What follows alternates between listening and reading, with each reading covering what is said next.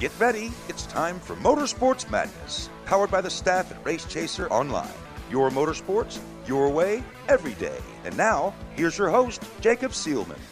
Howdy, y'all. That's me. And welcome to another two hours of motorsports conversation here on PMN, the Performance Motorsports Network. It is Motorsports Madness. I am Jacob Seelman, managing editor at RaceChaserOnline.com, where we give you your motorsports your way every day and we're going to be giving you a lot of, uh, well, wintry themed content this week because it's Snowball Derby week down at Five Flag Speedway in Pensacola, Florida. We're going to start off the show with that. But first, I am joined at the round table by my partner in crime, aka our fearless leader, Tom Baker, as well as via the Race Chaser Skype line, Cisco Scaramuza and James Pike, as we talk.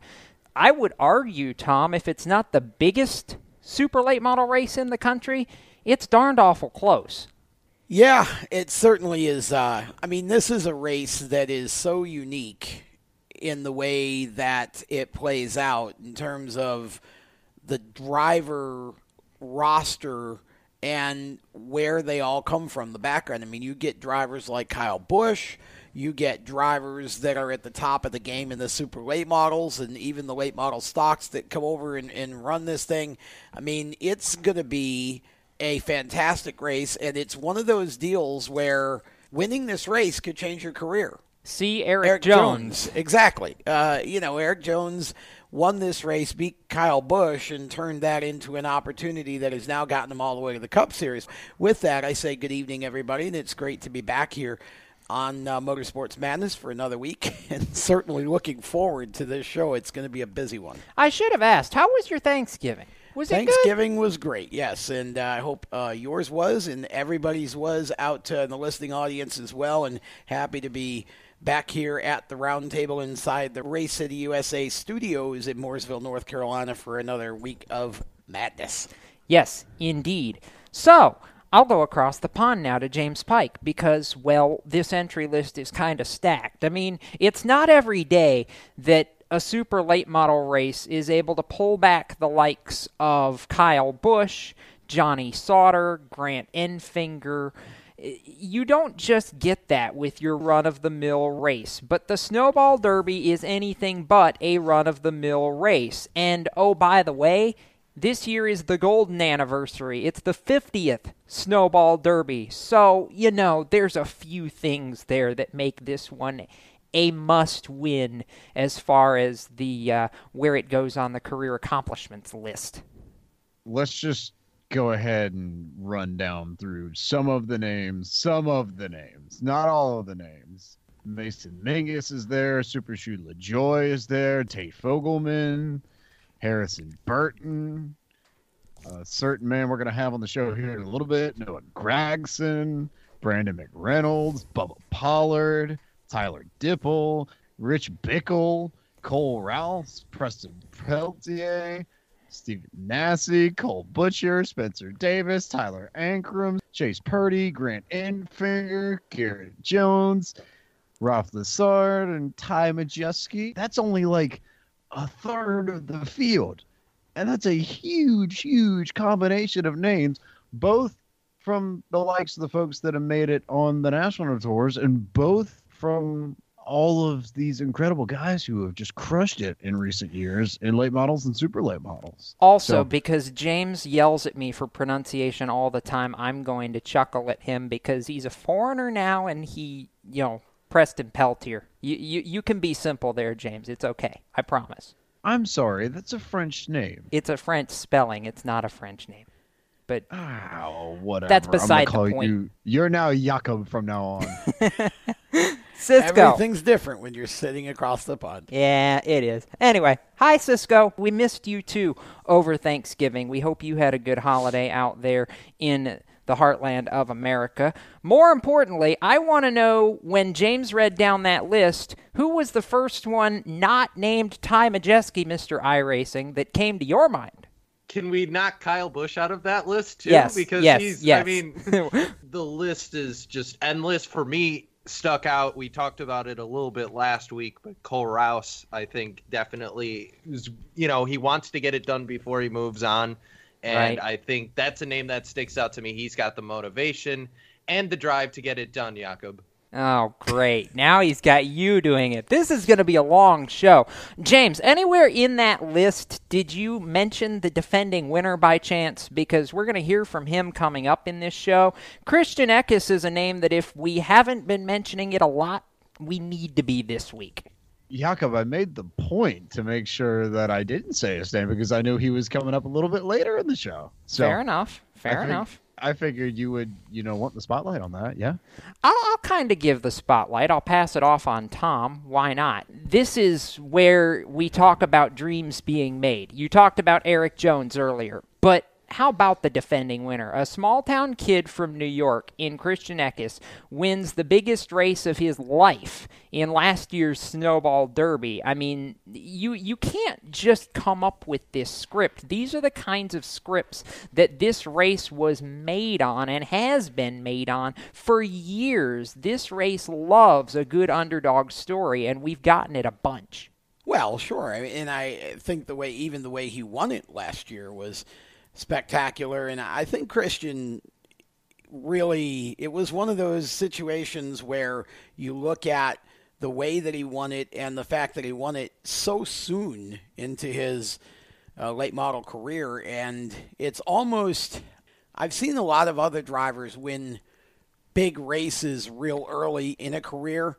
And I think you almost have to do it again to really appreciate the significance of the accomplishment because it came so quickly that you're sort of just in shock over it Yeah. when you're that young. And I've seen other drivers in the, in that situation. I remember young Steve Joya winning his first classic at Oswego in his fourth attempt, and he was, I think, 20, 21, and he never won it again. Yeah. you know, and he says that we won it so quickly, and then. You know, I don't think we really appreciated it, but then we never won it again. Right. So, you know, I, I think Christian probably will need to win this thing again to really Mm-hmm. get the significance of it because he won't be at that point. You're not in shock. You- Right. You, really understand that I won the thing and, and you can really enjoy it. It's one of those situations, almost like William Byron winning at Indy this year in Yes, the Xfinity Series. yes. It's one of those.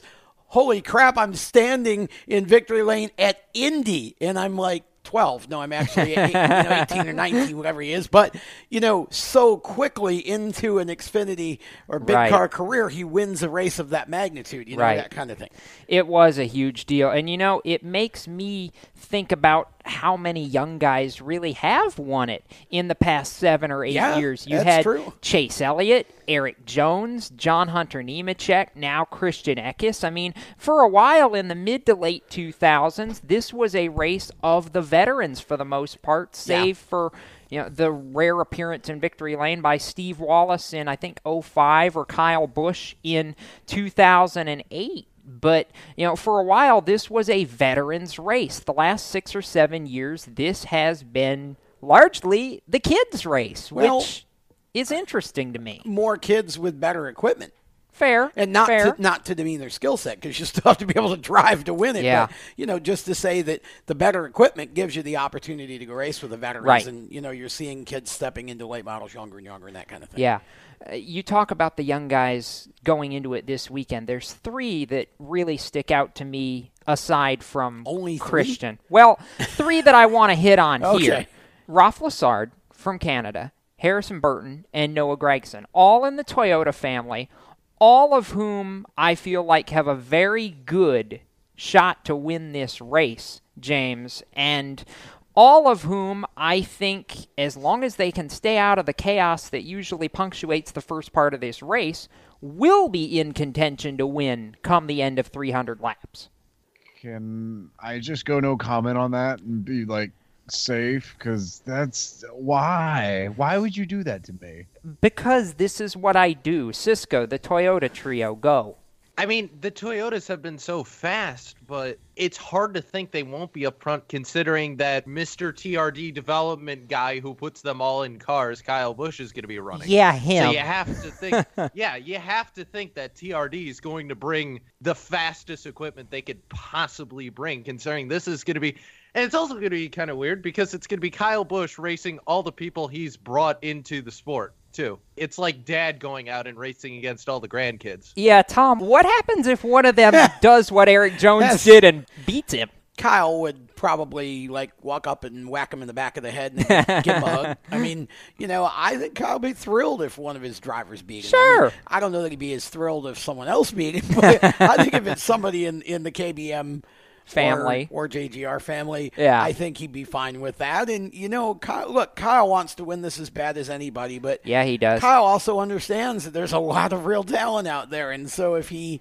if he doesn't get the win and he finishes second to somebody that's in his organization, then the, the team still won. I was going to say the trophy still goes back Yeah. to KBM at the Sure. end of the day. So, with that, we're going to step aside. And on the other side, we're going to hear from one of the Toyota Young Guns. Oh, by the way, he is also the defending winner. Christian Eckes joins us on the other side of this. You're listening to Motorsports Madness live here on PMN, the Performance Motorsports Network. You own a performance car and you know how to drive, but you want to learn real performance driving. Well, Bunky, get that car off the street and onto the track. Summit Point Motorsports Park, the Mid Atlantic's premier road racing facility, located just over an hour from D.C. in nearby Summit Point, West Virginia, is the place to go. And you'll find that Friday at the track is going to give you what you need. For less than a monthly car payment, you can attend this regularly scheduled one day instructional event in your street car on one of Summit Point's three world class road racing circuits. You'll receive classroom instruction, skid pad instruction in their cars, including front and rear skid control, and four 20 minute in your car instructional sessions from a professional instructor. Have fun, go fast, and really learn how to drive. Call 304 725 8444 for class schedules and details. That's 304 725 8444. Friday at the track at Summit Point Motorsports Park. Green light. Hey girl, school zone. I'm getting hungry. Car changing lanes. You want to meet me for pizza? Stop sign. Intersection clear. Yeah, street. Pizza sounds good. Ballin Street? Girlin Street! It's hard to concentrate on two things at once, like texting and driving. Stop the text, stop the wrecks. How will you stop texting and driving? Tell us at stoptextstoprex.org. Brought to you by the National Highway Traffic Safety Administration and the Ad Council. Here's an important message from RAD and this station.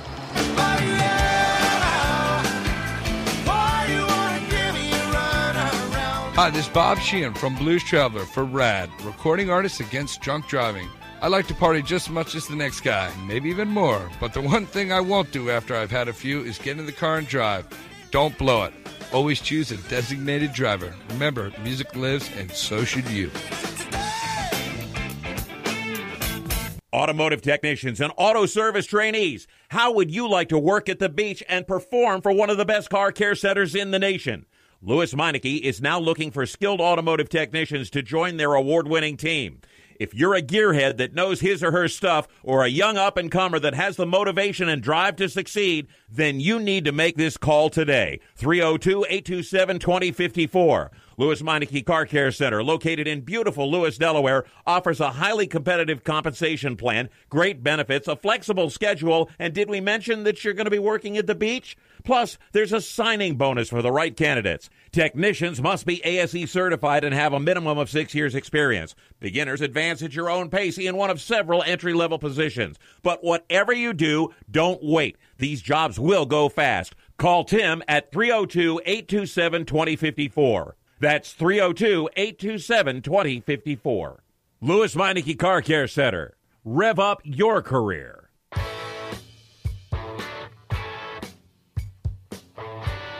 Hi, this is Austin Theriault, and you're listening to Race Talk on the Performance Motorsports Network. Now back to the show. Oddly convenient segue, considering that the driver we're about to talk to raced against the driver who just brought us back from break. A lot this season. Welcome back to Motorsports Madness here on PMN. Jacob Seelman, Tom Baker, James Pike, Cisco Scaramuza around the round table, joined now by defending Snowball Derby champion Christian Eckes. Christian, I know that sounds really, really good, but hey, it's Snowball Derby week, and you get to go in hunting a second trophy, which is something that I know a year ago at this time you was not even on your radar. Yeah, exactly. It's been a crazy year, but you know, hopefully we'll be able to go back down there and have a good race car just like we did last year and hopefully just get a chance at the end, just like we did last year. Walk me through this and take all of us back for a minute to last year in the closing laps of that race. I mean, it was one of those where we kind of all raised our eyebrows when we realized that you were in contention. I mean, take us through some of the emotions because it was a wild race and a wild ending.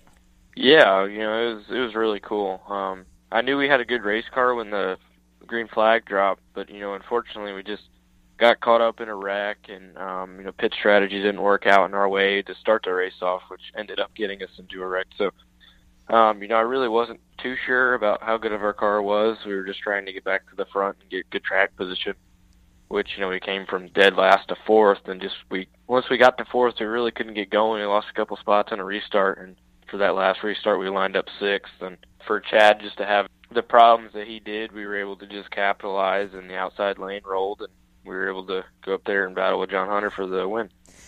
And not only battle with him, but ultimately take the checkered flag and beat him to do it. Did that make it a little more special, knowing that not only did you beat a guy who was a former winner of the Derby, but you were able to beat somebody like John Hunter, who's in the position of being in the national series that you want are really trying hard to push yourself to be at?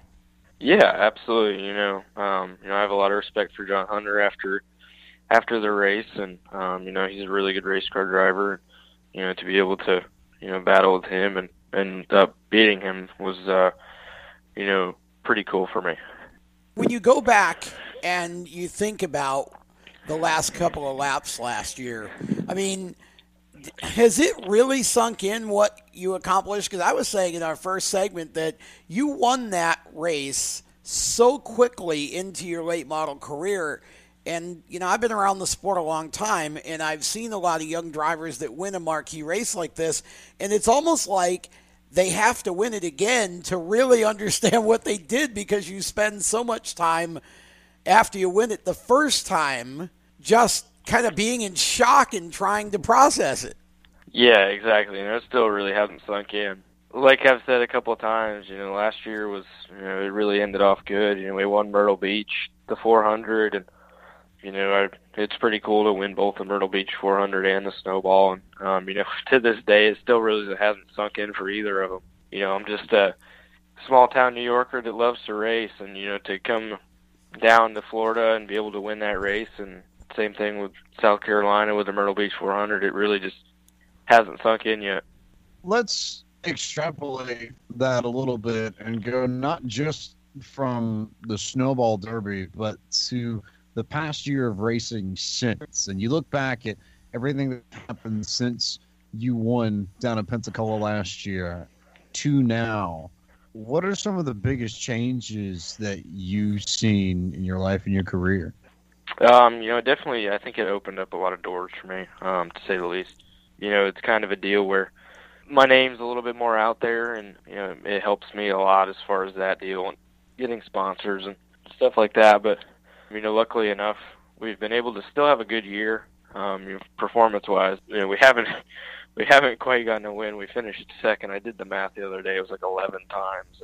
And, um, you know, we've just been so close so many times. Whether it's me messing up or you know the car not being where I needed it to be. And you know I think our average finish was like 3.7 this year or something crazy like that in the super late model. So you know it's it's been a rough year because we haven't got victory lane yet. But in the same aspect, you know we've we've been runner up a lot of times, and you know the finishes really haven't resulted in our performance. Two of those runner up finishes, Christian, stick out to me in a big way. And I know you're going to hate me bringing this up because it's like, man, I was so close, like you said. But Elko and Winchester in the ARCA car. I mean, it, it, both of those finishes were fairly spectacular, especially uh, the the race at Elko that I think a lot of people said probably should have been yours there, uh, right at the finish line. I mean, your performance in the ARCA car this season, I feel like you found another level, and I'm curious if it was something specific that you feel like clicked within you, within the team, or just a matter of the work that you had put in and going back to some some of these tracks for a second time?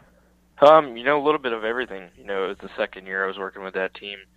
I think the relationships got stronger throughout the team. And you know, me as a driver, I think you know a year under my belt from the last time I ran an ARCA race that really helped out. Um, you know, just basically, there's a whole lot of elements that helped us run good this year, and hopefully, it'll be the same next year, the same improvement. Now, going into a week like the Derby, people talk about it all the time. This is not an easy week. There's a lot of on track time, but 300 laps at Five Flags is very, very grueling. How tough is this on a driver to go down and do everything that you guys do between practice and just trying to qualify in and then the race itself? Yeah, you know, it's a it's a really tough week. Um, you know, you're down there for six or seven days. You know, last year we were there for about a week and a half because the got delayed. But you know, it's it's really it's grueling. You know, you have to be on it every single day to get your race car where you need it. You need to, you know, be on it every single lap. And you know, there's just so many laps throughout the weekend. You know, not even the race. You practice, you run probably more laps than you do in the race, and um, just to get your car better. And you really just need to be on it every day. I heard somebody mention this actually on Twitter earlier this week. It might have been Harrison Burton, as a matter of fact. But people talking about how sometimes practice doesn't mean as much for the Derby because of how much the track changes over the course of the weekend just from all the cars and all the laps that are turned on it. How true is that?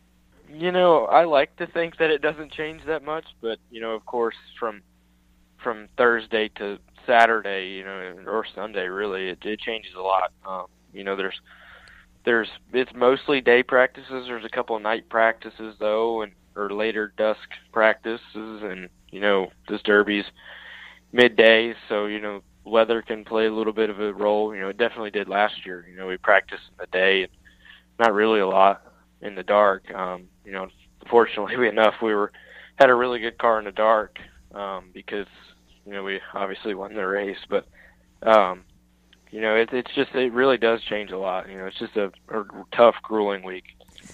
I'm going to ask you the obvious question here, and I know there's still some moving pieces to this, but uh, you know, considering when your birthday falls, it makes things interesting. Are we going to see a similar schedule for you in 2018 to what we saw this year, or do you have some other races plotted out uh, that you're looking to to put on your schedule uh, as far as running in 2018? There's there's a couple things I can't tell you just yet, but you know, I'm signed on for 14 ARCA races again with Venturini Motorsports, and you know hopefully I'll be able to run my super late model here and there. But there's uh, there's something in the works that's going to come out here in a couple weeks or a couple months, and um, you know it'll be really exciting for me.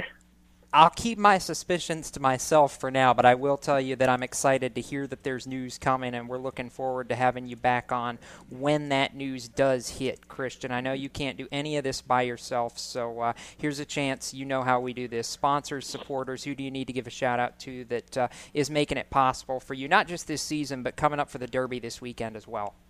Yeah, to start out, I just want to thank everyone that helped us build our new Derby car. Um, you know, stock car steel, five star bodies, uh, CNR radiators, uh, micro blue bearings, PFC brakes, just really just everybody that helped chip in. Um, you know, it's it's a it's a long week, and you know we decided to build a new car like we did last week or last year, and uh, you know it really means a lot, and to be able to do that, and very thankful for that, and um, you know to our my sponsors, Toyota Racing, Fury Race Cars, Venturini Motorsports, uh, New York Bus Sales, Quality Bus Sales, Quality Bus Service, just everybody that really uh, helps me out, and all my fans and supporters that help me get through everything. Well, I can say this because I'm making the slog down to Pensacola. I'm looking forward to seeing you at the racetrack, man. Uh, we all wish you the best of luck going into this week, and uh, you know, looking forward to seeing you hopefully contend in the race on Sunday. I know it's going to be exciting. Thank you, man. I appreciate it. That's Christian Eckes, and we're going to go ahead and slide away to a quick break. When we come back, we're going to shift gears and go to the open wheel set for a little while. And maybe we're all going to get up on our soapbox a little bit. Can we do that, Tom? Is that allowed here? It's your show. Well, I know I'm getting up on my soapbox when we come back from break. So, these words, and then we're back with more Motorsports Madness here on the Performance Motorsports Network. Do you love the sound of high revving motors and the smell of burning rubber? Do you want to get your car sideways right at the ragged edge of control? If you've always wanted to try drifting or learn to improve your drifting skills, Summit Point Motorsports Park, the Mid Atlantic's premier motorsports facility, has the expert instructors and the specialized track to teach you how to drift and the skills necessary to drift competitively. From skid pad to open sessions, Summit Point Motorsports Park has the safe and open environment that allows drifters of all skill levels, new to intermediate, to get sideways and smoking. With a focus on safety and the skill set necessary to drift competitively, Summit Point Motorsports Park's Drift Nirvana is just the thing for you. Call for your reservation today, 304 725 8444. Or for more information, go online, Summit Point raceway.com or you can email them at office at bsrinc.com. Drift Nirvana, getting you sideways the right way. HMS Motorsport is the leader in motorsport safety. HMS serves the majority of Monster Energy NASCAR Cup, Xfinity, and Camping World Truck teams, many IndyCar and IMSA WeatherTech teams, as well as countless SCCA and club level racers and driving enthusiasts throughout North America, featuring world renowned brands like Stilo helmets, Schroth belts, Adidas suits and shoes, HJC helmets, Orca driver gear, Lifeline fire systems, and even Racecom radio kits. HMS representatives are experts in their field and focused on only one thing making your track driving as safe as possible. With locations in Mooresville, North Carolina, and Danvers, Massachusetts, the staff at HMS is always ready to take the time and help you find the right product for your safety needs. Don't settle for second when it comes to motorsport safety. Stop into HMS Motorsport. Visit them on their website at hmsmotorsport.com or send them a message on Facebook and tell them the folks from PMN Radio sent you. What an awesome game.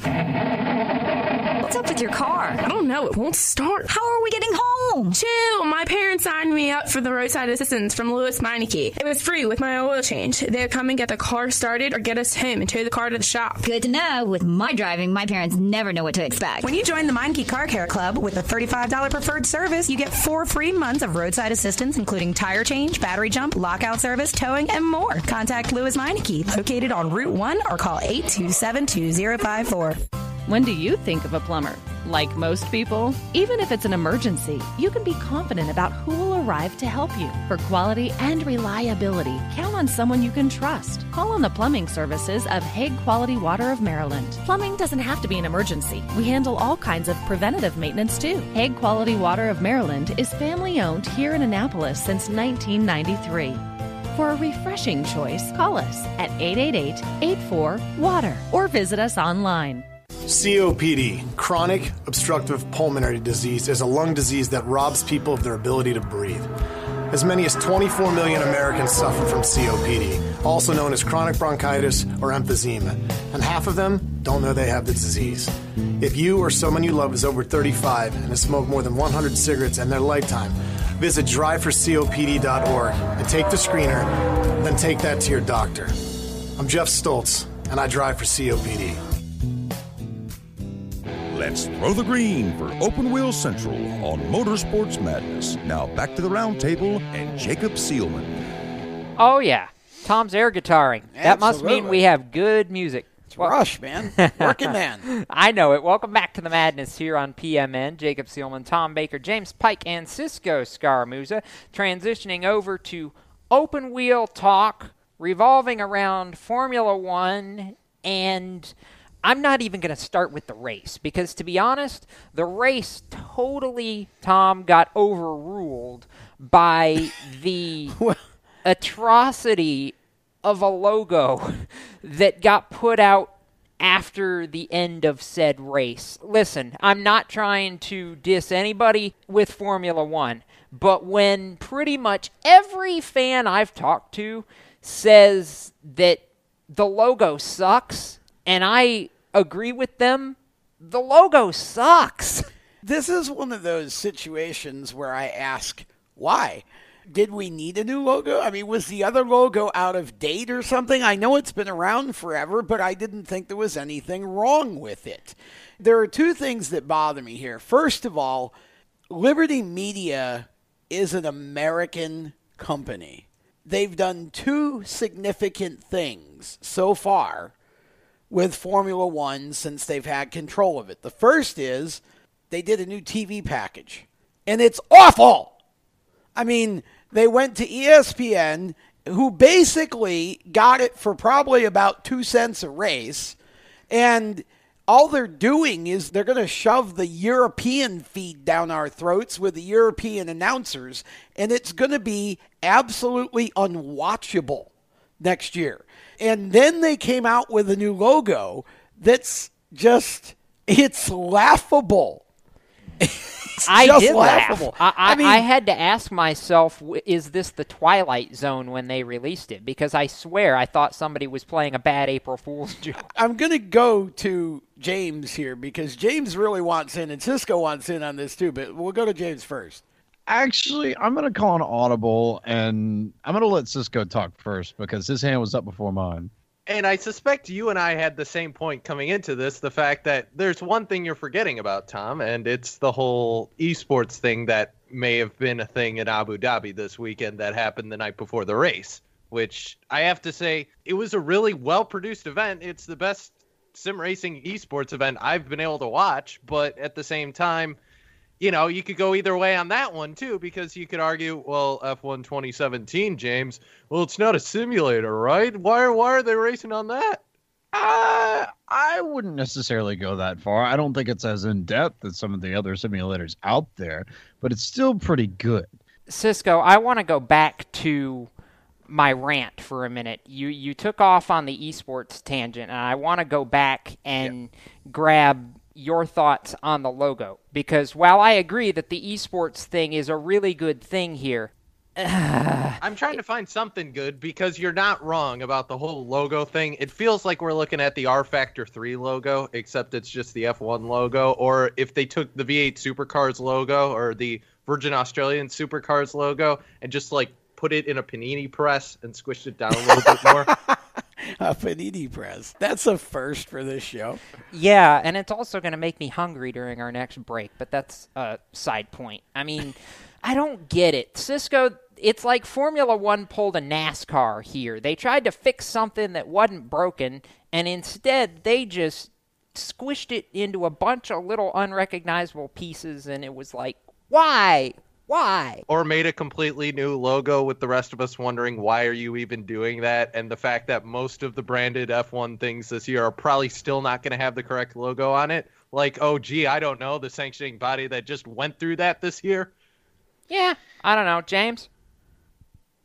I think there are a few points here that I, I want to get back to now that internet is a lovely thing that likes to play nice with me. But two things that jump out at me because Liberty's intent, I think, with the rebrand, and as far as I can tell, they've been pretty clear about this, is not necessarily so much about changing the look of Formula One so much as it is just trying to move away from the Bernie era of Formula One and put their own stamp on things. Now, whether or not you necessarily agree with the way they've gone about it, I, you know, I don't know. I don't think that's necessarily for me or anybody else to decide. Though personally, I will say I'm not huge on the logo, but I do love the new font. I think it actually that will look really good. But I think that is what it is. I'll back up Cisco's points on the esports thing because I think they recognize how big that's going to be. And then the first major series I can think of worldwide that has really tried to push that in a way that I think is going to be reflected in other series in the next few years to come. I think there's totally expansion coming on that front. And in regards to the TV deal that Tom mentioned a little bit earlier, I don't necessarily know if this is going to be the best way to work it, but I think Liberty's intention is not necessarily to pull down people with the television deal because I think they get the sense that TV is kind of the past. And again, that might not necessarily be the best way to see it, but I think that's kind of how they see it. And I think what they're really focusing on is the new over the top streaming service, which is heavily rumored, but I don't think officially announced yet for 2018. But they are looking at, you know, $10 a month a la carte DVR replay capabilities and live streaming capabilities all over the place. And I think that's where Liberty intends to really make the bulk of their TV dollars. Because let's face it, there are a lot of people that don't really watch network television anymore, but you offer them your product over the top on demand, they'll buy it they'll watch it. There are plenty of Formula One fans out there that will do that. So it's just going to be a really interesting case study, I think, to see just how well that works at this point in time and if that's going to be viable long term or whether or not they need to roll that back a little bit or whether or not that is actually the right decision to make at this point in time, Tom. It's an awful decision. And here's why. I, and I'll give you a case study. I have a very, very good friend of mine who is a diehard Formula One fan. You can't say anything bad about Formula One to this guy. He told me last night, he said, I don't know if I'm going to be able to watch this crap next year. I mean, th- they had three of the best race announcers in the business, and they're gone. They're going to feed us a European feed with European announcers that we have no idea who they are. We have no idea what the information is going to be. It's not going to be as entertaining. The biggest reason for me to watch Formula One is the announcing team who actually make the pitiful racing somewhat entertaining and watchable with their commentary and their passion and the history of the sport and the way that they describe it. This is pathetic. Nobody's going to buy this for $10 a month if it's not any better than what they're they're feeding over ESPN. I can't I, I understand what what you're saying about television, James, because you're right. Network TV is slowly becoming a dinosaur, especially with the younger crowd. But if you're not going to put those three guys on that over the top broadcast, I know a lot of F1 fans that aren't going to buy it, and especially if they have to pay for it.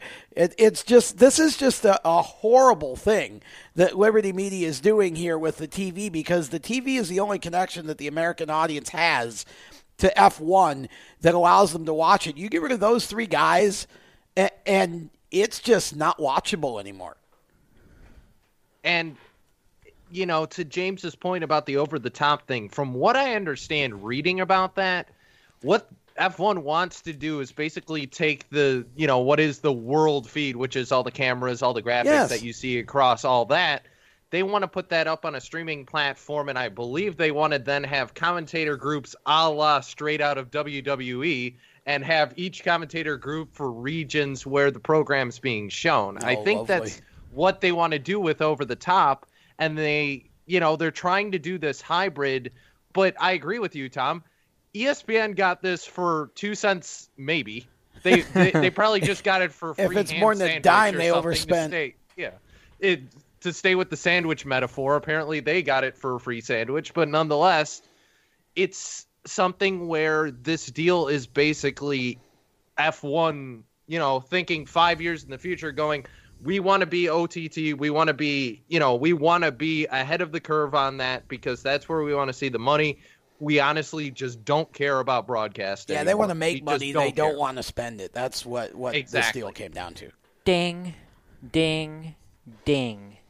I don't have a sound effect, but if I did, it would be playing right now. Just saying. Okay. Bill, you need to work on that. So here's my two cents on all of this.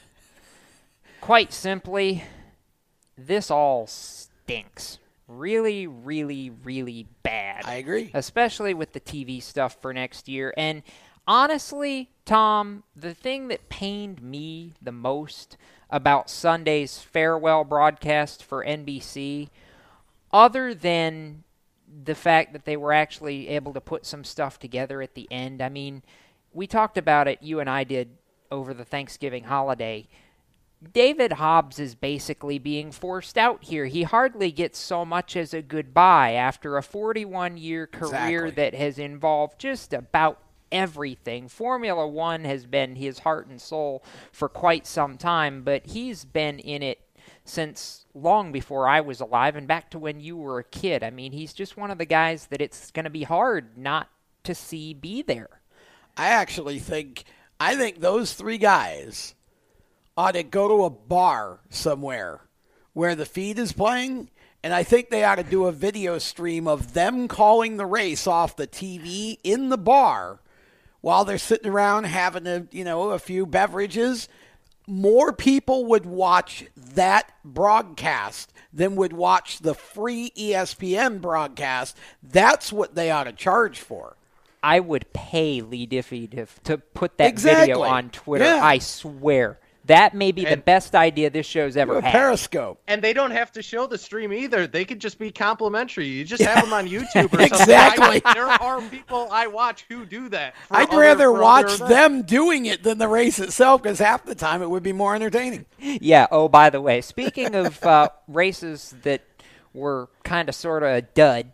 I mean, don't tell Valtteri Bottas that because he got the trophy. But Sure. we'll talk about a less than stellar end to the season and why Abu Dhabi doesn't need to be the end of the season. Right after this, you're listening to Motorsports Madness here on PMN, the Performance Motorsports Network. Okay, so Sarah, I'm dropping you off at Emily's? Yep. And Josh, you're going to? Soccer, Dad. Soccer practice. Right. Oh, by the way, I just wanted to let you know when I pick you both up, I'll be wearing my short shorts. What? No! Yep, and my dorky dad hat, and I'm gonna do my dad dance for all your friends. They'll love it! Seriously? Why? Because I like my short shorts. Of course, I could be talked out of it if you guys would just buckle up your seatbelts without giving me a hard time. It's important to get your kids to buckle up for safety, no matter what it takes. And sometimes all it takes is your parental powers of persuasion. Okay, okay, we're buckling up. See, all buckled. Good choice. I'll just have to do my dad dance at dinner time. What, what? No! Do what you have to to make sure your kids are wearing their seatbelts, even on short drives. Never give up until they buckle up. A message from the National Highway Traffic Safety Administration and the Ad Council. Visit safercar.gov slash kidsbuckleup for more information. Parents, your son or daughter has had their license for a while now, but you want to make sure they're prepared for any situation they may face on the road.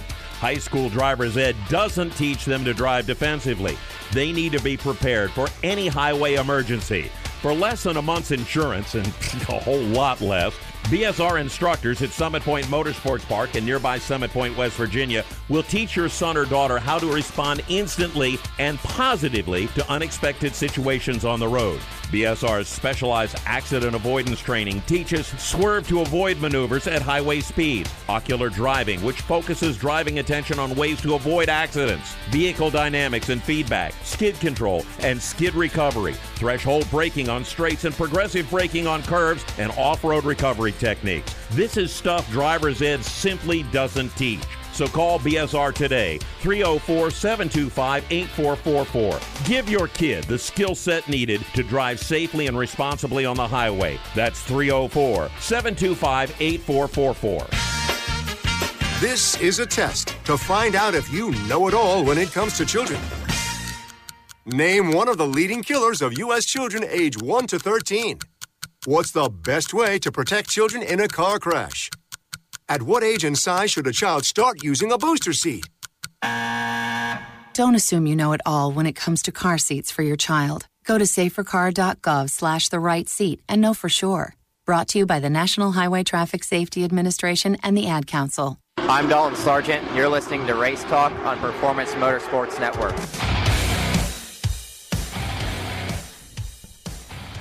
Alrighty, welcome back to the madness here on PMN. It got a little mad in our last segment because we're all up in arms, and sometimes that happens. At least they have not pulled out the straitjackets, though we are looking at walls with some white paint on them here in the Race City USA PMN studios here in Mooresville, North Carolina. Jacob Seelman, Tom Baker, James Pike, Cisco Scaramuza, currently talking racing of the Formula One variety, and Cisco a does Abu Dhabi deserve to be called a race? It, was more like a funeral procession. I mean, okay, Lewis Hamilton was within one second of Valtteri Bottas at the end of this race, but that was about it. I mean, this wasn't even a contest. I mean, Jeez, I, I wouldn't call it that, but Funeral I mean, procession. if you want to equate it to that, I think it was maybe a procession for Renault because I think about everything that could have gone wrong for Team Renault went wrong in that race. Yeah, there was that. Um, Daniel Ricciardo, I think, was the most ill pleased at the end of that one. Cisco, just saying.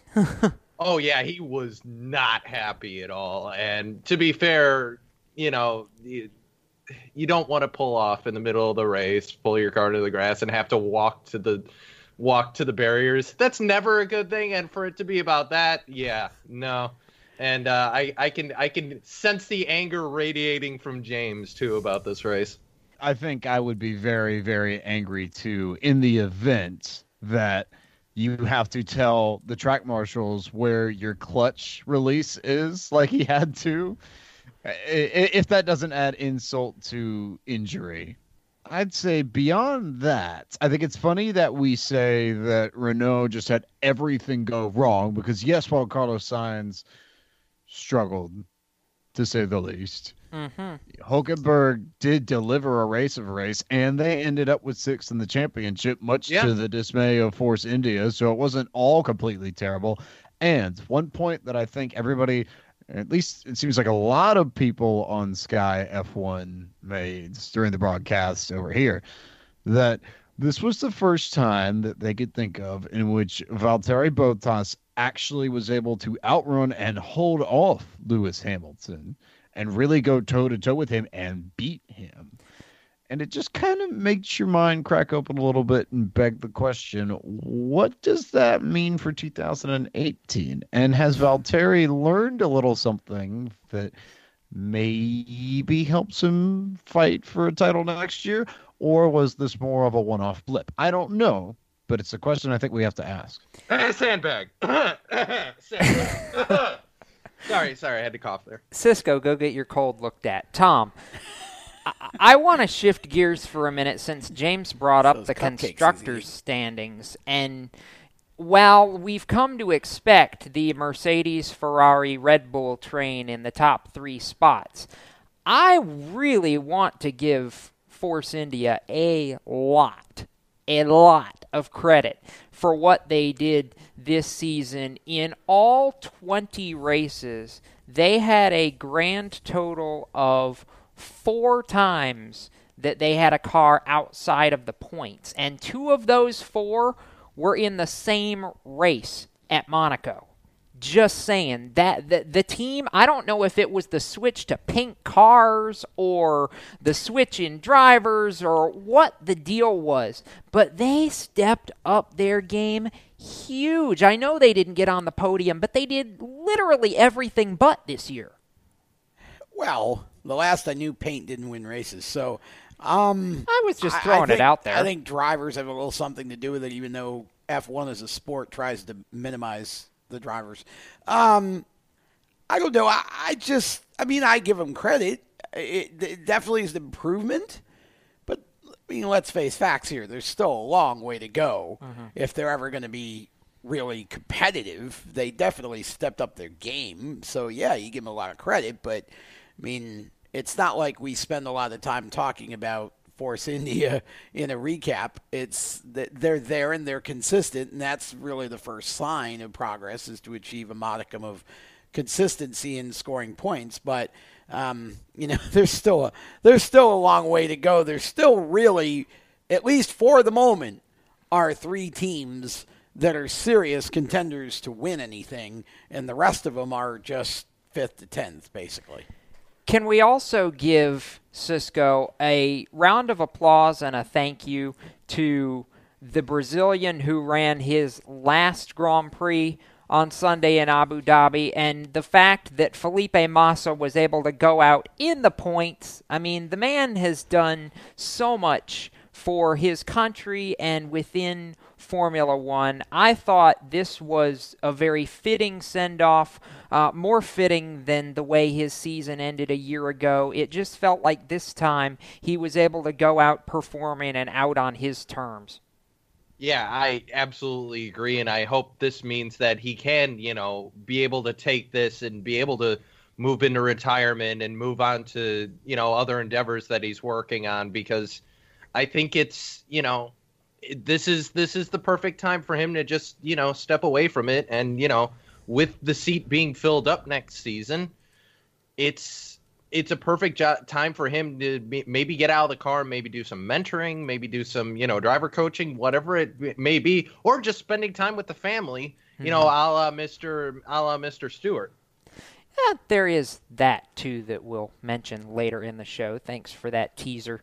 Cisco, the battle for fourth also was interesting because Daniel Ricciardo had it going into the last race of the year, but because of his ill fated string of three retirements, Tom, in the last four races, uh, not much thanks to Renault, Kimi Raikkonen ends up fourth in the championship. Not sure that's really telling of Kimi's season, but when you round out the year with five straight top five finishes, including three podiums, and the guy you're chasing crashes out or breaks three times in the last four races, that tends to shift the pendulum just a little bit. Well, you know, it's kind of been Red Bull's thing this year. Um, really, with both drivers, is they either they have an awful strategy, or you know, the cars break, or they crash. One of the three. It, it really hasn't been a great uh, results year for either of the Red Bull teams, though. No. Of course,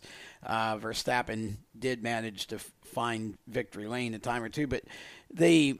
You know, I, I love that you use the word retirement instead of DNF too. It sounds so much less harsh. But Yeah. yeah, I, I agree. I mean, look, it's it, Kimi. Uh, give him again. Give him credit. You know, Kimi's got to be there to take advantage of a situation, and you know he he did have a decent ending to the season. He did.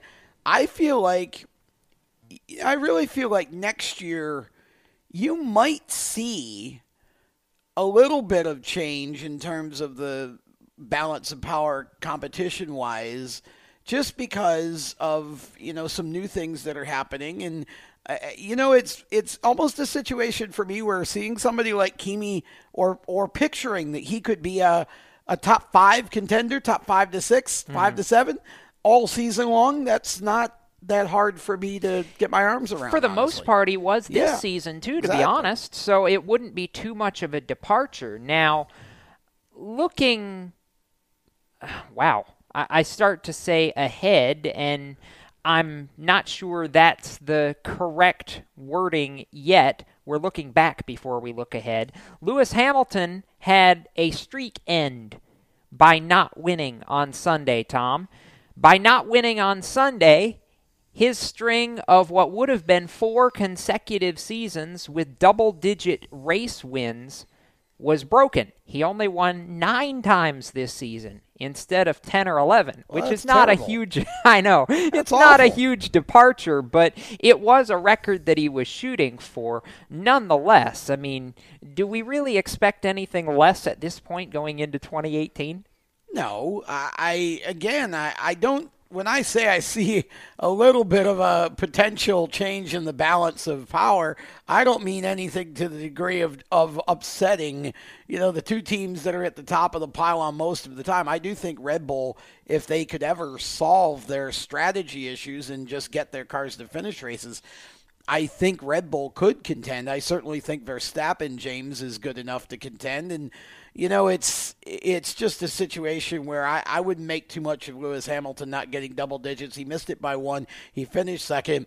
It was just a race where the car didn't he didn't didn't have what he, what he needed to contend with his teammate for the win. It happens. I'm going to go big picture on this up until the next set of regulations come in for the 2021 season and say that you probably won't see the balance of power shift all that much. I think Tim Kravitz made the point on Sky's broadcast that with each passing year under a new set of regulations, the gap between the front and the back of the grid usually tightens up just a little bit, but the order doesn't necessarily change in terms of the balance of power. And I think that's very much going to be true next year. I would expect Ferrari to be a little bit more competitive. Will they be competitive enough to knock Mercedes off that perch? I don't know. But I think the single biggest question within the next three to four years will be whether or not Aston Martin come in with that money that they're giving to Red Bull and shake things up over in Milton Keynes because that's the one big question mark, especially if they decide to come in as some form of engine constructor with Red Bull and they become a full on manufacturer and full on constructor in Formula One at some point here down the line. I think it's certainly possible. The question is, do they go for it? If and when they go for it, just how competitive does that make Red Bull? And do we see them go back to the Newey days where Newey and Vettel just teamed up and smashed all of Formula One to bits and pieces? See, I I just think Jacob that McLaren may be actually more competitive yes, next season. Please. That's what I was getting. To. Renault. I think with engines. Renault, I think yeah, I think McLaren Yes, that may. too. And, and so, and again, I'm not saying they're going to go compete for wins every week with, but I definitely think that there could be. Uh, a situation where they basically have a season like Red Bull had this year, where they're Right. right on the cusp, and every once in a while, maybe. And uh, you know what? If Fernando Alonso ever wins an F1 race next year, I might actually crack a smile. Fair enough. By the way, since James brought up Aston Martin before we go to break, can I put pictures in everybody's heads of how good the potential 2018 Red Bull schemes look thanks to the Aston Martin wings? Just saying. Yeah, It's going to be awesome. We're going to go what to about that green? There is that too. There is that too. Green is different. It looks so so good. I know. We're going to go to break now. When we come back, we talk dirt as we start our second half. Steve Ovens joins us on the other side of this. You're listening to the madness here on PMN, the Performance Motorsports Network. When do you think of a plumber? Like most people, even if it's an emergency, you can be confident about who will arrive to help you. For quality and reliability, count on someone you can trust. Call on the plumbing services of Hague Quality Water of Maryland. Plumbing doesn't have to be an emergency. We handle all kinds of preventative maintenance too. Hague Quality Water of Maryland is family owned here in Annapolis since 1993. For a refreshing choice, call us at 888 84 Water or visit us online. Here at Lewes Meineke, we're more than just your average car care center. Hey, it's Dave, your neighbor from Lewes Meineke. Whether you need an oil change, brakes, tires, or anything under the hood, we've got you covered. Take advantage of our free check engine light service as well. Yes, free. And don't forget about our free shuttle service. Never stress, we'll take care of the rest. On with life. Give us a call at Lewes Meineke, 302 827 2054. Every 30 minutes, another innocent person is killed due to a drunk driver. My best friend. My brother.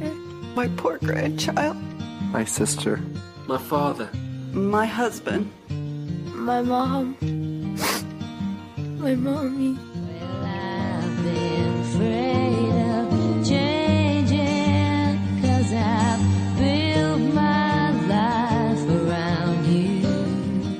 Stop these tragedies before they happen. Don't drink and drive. Do you love the sound of high revving motors and the smell of burning rubber? Do you want to get your car sideways right at the ragged edge of control? If you've always wanted to try drifting or learn to improve your drifting skills, Summit Point Motorsports Park, the Mid Atlantic's premier motorsports facility, has the expert instructors and the specialized track to teach you how to drift and the skills necessary to drift competitively. From skid pad to open sessions, Summit Point Motorsports Park has the safe and open environment that allows drifters of all skill levels, new to intermediate, to get sideways and smoking. With a focus on safety and the skill set necessary to drift competitively, Summit Point Motorsports Park's Drift Nirvana is just the thing for you. Call for your reservation today, 304 725 8444. Or for more information, go online, summitpoint-raceway.com, or you can email them at office at bsrinc.com. Drift Nirvana, getting you sideways the right way.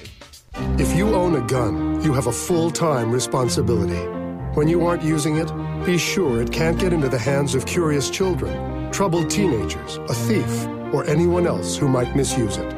Your family, friends, and neighbors are all counting on you. Remember, always lock it up. For more information on firearm storage safety, visit ncpc.org. This message brought to you by the National Crime Prevention Council, the Bureau of Justice Assistance, and the Ad Council. Hide the kids. It's time to get dirty with the Race Chaser Online crew.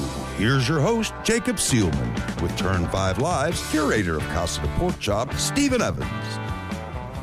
Welcome back to the madness here on the Performance Motorsports Network as we roll into the second half. It is hour number two. If you're just joining us, welcome. If you're still with us, God bless you because we've been a little crazy over this first hour. but we gla- but we are glad you are still well, with it's called though. madness, isn't it? Come on. Yeah, I guess if they can't read the label, it's their own fault. That's right. Exactly. Jacob Seelman, Tom Baker, James Pike, Cisco Scaramuza with you as we start to talk dirt. And to do that, we get to talk about, Tom, one of my favorite races that rarely gets mentioned because it's on a holiday. But the Turkey Night Grand Prix, the 77th running, oh, by the way, of this race on Thanksgiving Day for the USAC National Midgets. And I've been trying since Thursday to come up with a proper adjective to describe this race, and specifically the battle between Christopher Bell, who ultimately won it, and Kyle Larson, who finished second. And the closest I can come up with is it was a humdinger. okay. Well, uh, I can't follow that for a word, so I'll just say hashtag what racing ought to be. This Okay. is what this is what happens when you take two very highly skilled racers who also happen to be very good friends, by the way. Yes. Who've raced each other a number of times over the years and put them into a big race and turn them loose to go and do what they do best. You know, this, it was an all out, flat out war between those two. They swapped the lead over a dozen times at the end of that race, even though the lead change count won't show it because they only count changes at the line. But honestly, those two drivers put on some of the best racing that you will see all year or ever. Honestly, it doesn't get any better than that, Jacob. That was No. an amazing race that Chris Bell, we should point out, finally won. Yes, he did finally win it. Oh, by the way, he led the final 45 laps, I think, in Sort of. succession. At the line. At the line. Something like that. We'll bring in Dr. Dirt now, Steve Ovens, who I know has spent a little bit of time since Thursday poring over the video that if you haven't seen it, go to Speed Shift TV on Facebook and watch the highlight reel. Do it, you won't be disappointed. Steve, you and I have done it probably a dozen times, about as many times as Chris Bell and Kyle Larson swapped the lead. Wow. Oh man, it was uh, it was incredible, and and I'll tell you this, guys, it's probably a good thing that the Knoxville Nationals race between Donny Schatz and Jason Johnson happened in 2016 and not 2017, because then that would be the only race that could have given it competition for race of the year. Jacob, I know that's how you felt about this Yes. race. And after getting a chance to see the highlights, having not seen it live myself, I can absolutely agree with you on that.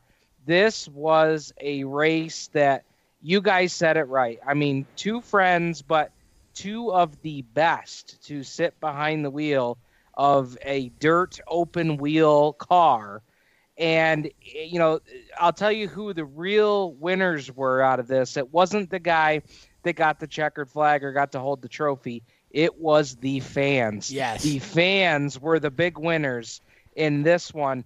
And I'll add one other thought that I had on this race too is guys, is it time not just in dirt racing, not just in NASCAR, is it time that in terms of statistics, is it time that we start counting lead changes as position changes on the track, not just at the start finish line? because if we were able to do so, guys, imagine, you know, people that just look at the box score or just look at the story. They don't really get a sense of just how good that racing was for the lead because we only show how many times the lead changed at the line. This race would be a perfect example of why we should count position changes every lap, not just at the line. Which, for those who are keeping score at home, the official count on lead changes at the line was a whopping three.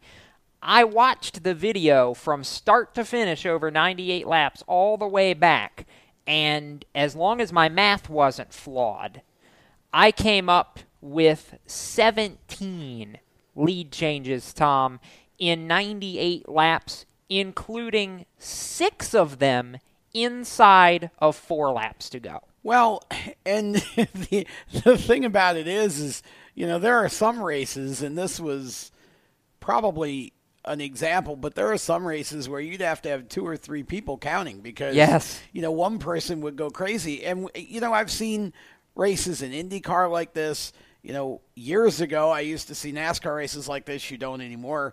Um, but you, you have those races where it just goes back and forth every corner, and the dirt tracks are famous for that. And that's these two put on a race for the ages. That's a race that literally, if there were a Hall of Fame for race events, that would be in it because it was just one of those situations. I've watched Legends cars at Charlotte do that, you know, go back and forth every corner. This was just a classic by all definition, and these two drivers gave it everything they had. And it's a shame that only one guy gets to win because, like you said, Stephen, you're exactly right. The ones that were the biggest winners were everybody that got to watch this, and you could still watch it if you want to go ahead and watch the replay or the highlights. That's how I saw it. What an incredible battle between those two, and you run out of ways to describe it. I will describe this race. I know I called it a humdinger off the top, but I will describe this as follows a knockdown, drag out war of a slider fest that could only have been put on by two of the best in the business, Steve. I mean, if it's anybody besides Christopher Bell and Kyle Larson, I truly don't believe that this race is that good. I would tend to agree with that. And I think part of that is a little unfortunate because think of some of the guys that were up there in the top five battling for the lead. And I look at it from the view of it's unfortunate that a race that could have involved Tanner Thorson and blank enter driver that was in the top five or top 10 in that race. Because Tanner Thorson is a guy that I myself got to see drive a 410 sprint car for the first time in his career uh, a few years back uh, by chance out at Chico uh, when I had a chance to visit that track for the first time on a practice night, much less. Mm-hmm. But but you look at a guy like that, and that's a name that if you don't know Tanner Thorson or you don't know a lot about his career, look him up because you should. And it's going to be a name that you're going to need to know here uh, right quick uh, if you don't already. And, and uh, so, yes, that you have that perspective of this is magnified by the fact that it's those two drivers. But I'll tell you, the guys, there's a lot of drivers that were in that field that were competing for the top five finish and even a win, if not for those two drivers. That you know we're gonna need to know these names coming up here for sure. Yes. Um, and and Jacob, uh, something about Christopher Bell. While we're talking about Bell and Larson, Mm-hmm. Something that I want to toss out to you and Tom and anybody else that wants to to to volley this one. Yeah. Here's the thought. Because we saw Christopher Bell and Larson compete in this race this weekend. We've also, since that checkered flag fell, Jacob, we've gotten the news that Christopher Bell is going to race everything under the sun at the Tulsa shootout in, in the micro sprint. My question to you guys do you think all of these dirt races and all of these things that Christopher Bell is trying to do in preparation for his first full season on the Xfinity series?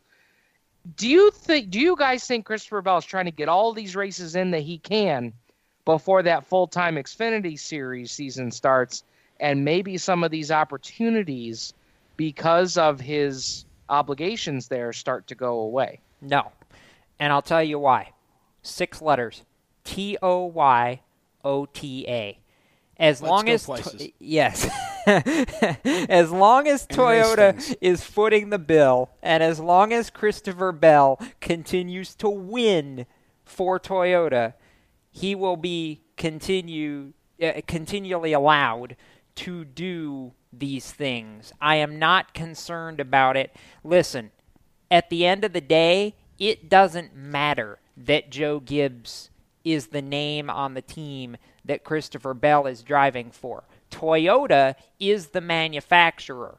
Toyota is largely responsible for Christopher Bell even being there from both a talent plucking standpoint and a monetary standpoint, the way I understand it. If Toyota wants him to keep running dirt because he continues to win and make them look good, they will tell Joe Gibbs, look, this is what we want, and you're going to be okay with it. As long as Toyota's willing to front all the money, yes, because they would be then the sponsor and the sponsor gets to dictate. If Toyota is not willing to front all the money or it gets to a point where they're not willing to pay all the money, then the other sponsors that would come in would be allowed to have a say. Let's keep in mind is- that all of those other sponsors are also on the midgets that Christopher Well. I, again, I'm only saying if it comes to outside sponsorship. Um, I, I don't. I, I basically do not subscribe to the theory that he's doing all this now because he might be limited later. But I do think there could come a time, and I think there there will be a time when he will have to limit himself simply because you cannot be the king of all worlds. And even Kyle Larson only runs a certain number of dirt races, though that number's higher than most. But, you know, he's not going to be allowed to do a lot of Saturday stuff before races or Friday stuff before Saturday races or whatever. He's going to have to eventually cut back. And he's made that decision to go the NASCAR route, probably, I'm sure, knowing that. Um, probably still be able to race, you know, a lot of the bigger shows or whatever. But, you know, you won't see him doing the dirt schedule he's doing now forever. I don't believe that. Eh, maybe not, but I do still think you will see a fair bit because I think at the end of the day, Christopher subscribes by this, and Toyota believes it as well that it actually helps him on the pavement side keep his skills extra sharp. I don't know so to Jones speak. agrees. Well, yeah, that's Erik Jones, and Erik Jones did not end up winning that race. Oh, by the That's way, correct. We're going to step aside when we come back. We are going to continue talking about the race that we kicked this segment off with, the Turkey Night Grand Prix, and we're going to talk to one of the young drivers who made a huge splash. Zeb Wise, the Turkey Night Rookie of the Race, joins us on the other side of this. You're listening to Motorsports Madness here on PMN, the Performance Motorsports Network. You own a performance car and you know how to drive, but you want to learn real performance driving. Well, Bunky, get that car off the street and onto the track. Summit Point Motorsports Park, the Mid Atlantic's premier road racing facility, located just over an hour from D.C. in nearby Summit Point, West Virginia, is the place to go. And you'll find that Friday at the track is going to give you what you need. For less than a monthly car payment, you can attend this regularly scheduled one day instructional event in your street car on one of Summit Point's three world class road racing circuits. You'll receive classroom instruction, skid pad instruction in their cars, including front and rear skid control, and four 20 minute in your car instructional sessions from a professional instructor. Have fun. Go fast and really learn how to drive. Call 304 725 8444 for class schedules and details. That's 304 725 8444. Friday at the track at Summit Point Motorsports Park. Every 30 minutes, another innocent person is killed due to a drunk driver. My best friend. My brother. My poor grandchild. My sister. My father. My husband. My mom. My mommy.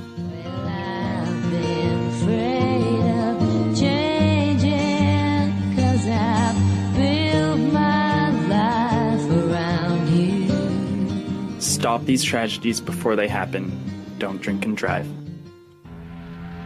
The Performance Motorsports Network is a compilation of shows about motorsports. From technical to controversial to just fun, everything you like about racing and gearhead stuff is right here on one internet channel. The Performance Motorsports Network. Tell your friends about it.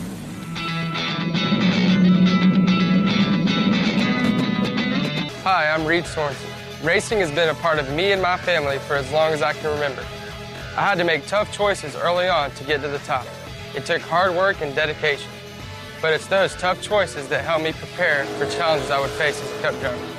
Make the right choices today and be ready for the challenges tomorrow. This message is brought to you by the U.S. Air Force.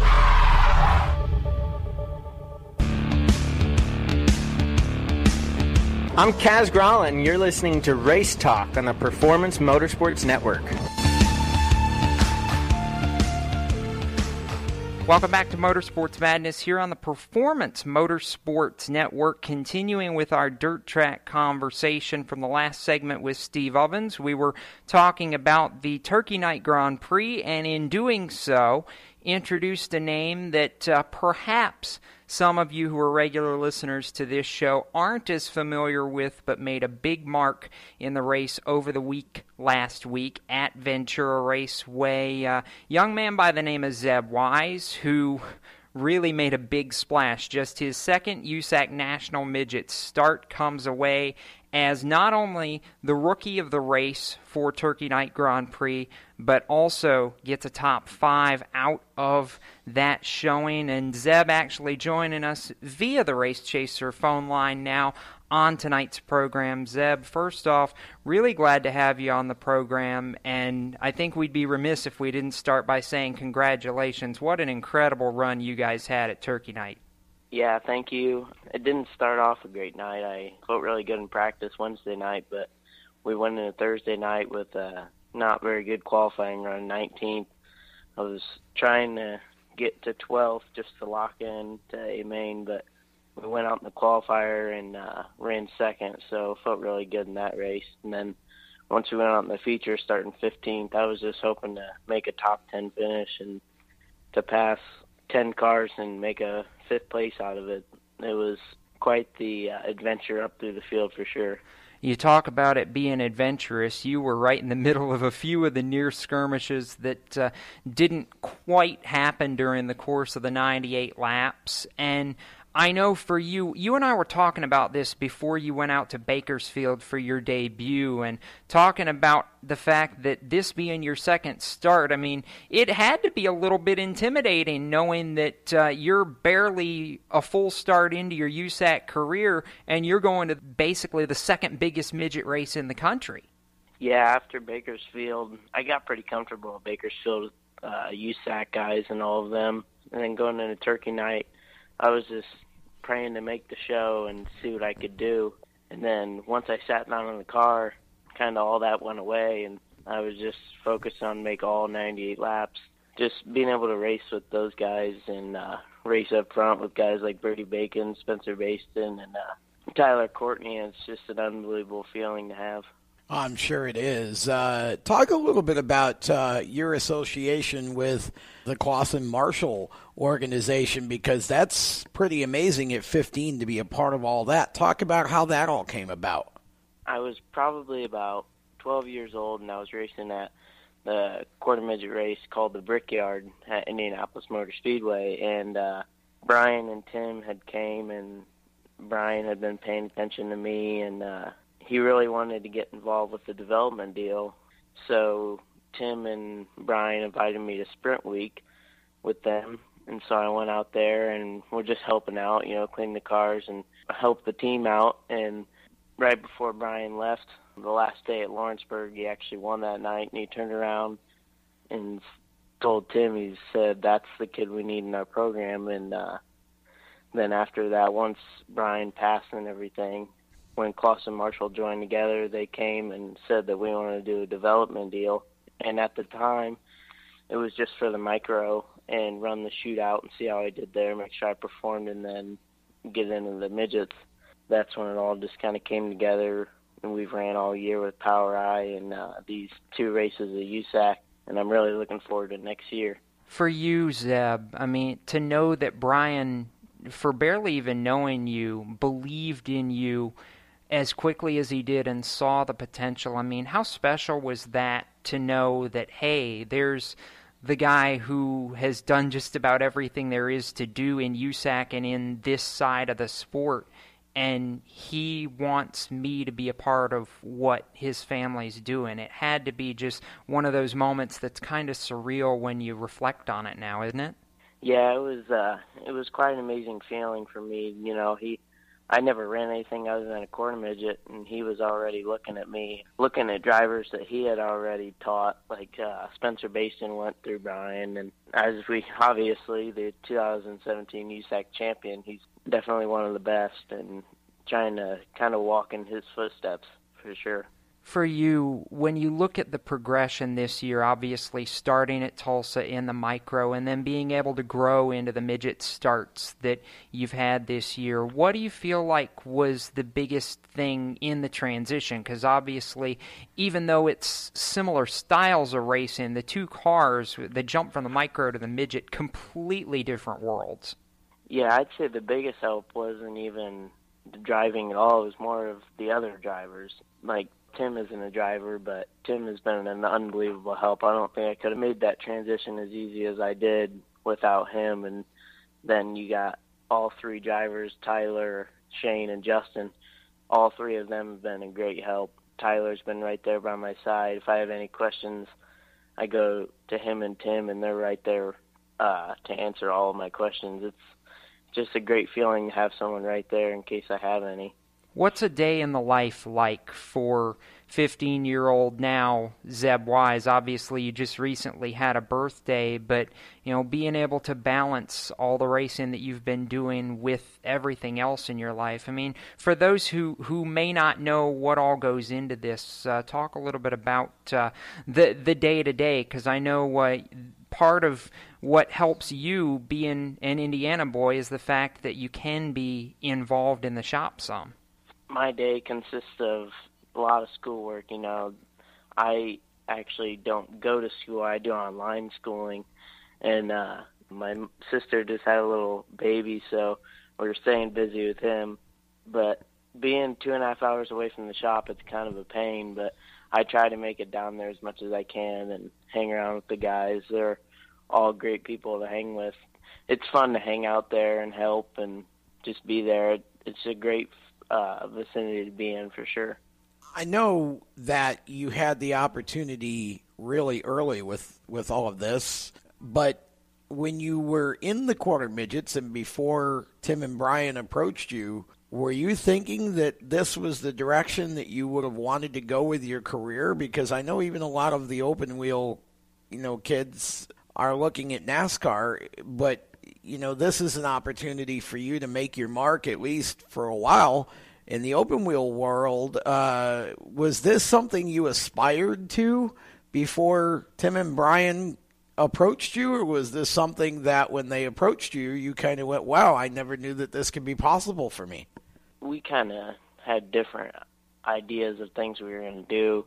We always knew that there were two options: either go to the pavement path and go to late models and that kind of stuff, or stay on the dirt side of things and open wheel and go with like micros. And we were already leaning towards the side of micros but when tim and brian came they kind of pushed us more towards the open wheel and micro stuff and then uh it just kind of carried all through to midgets. Just with what you've done here at Bakersfield and Turkey Night, I imagine in a way it's got to be a little bit disappointing that you're not quite old enough to be able to carry this into uh, the winter and into January to try and go run the Chili Bowl yet. Uh, is it kind of a bummer in a way that you know there's only so much you can do right now to keep to keep this role going from a racing standpoint into the winter? Yeah, there's no doubt that it is a bummer. I can't race Chili Bowl.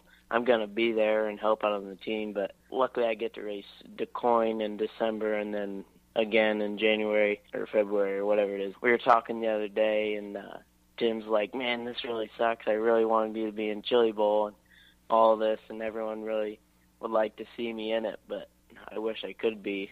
One more year, one more year, but uh, the calendar will get to you soon enough. Now, going into 2018. Uh, do you guys have the plan together yet? Is there uh, a schedule that you guys are working on for what you're going to run?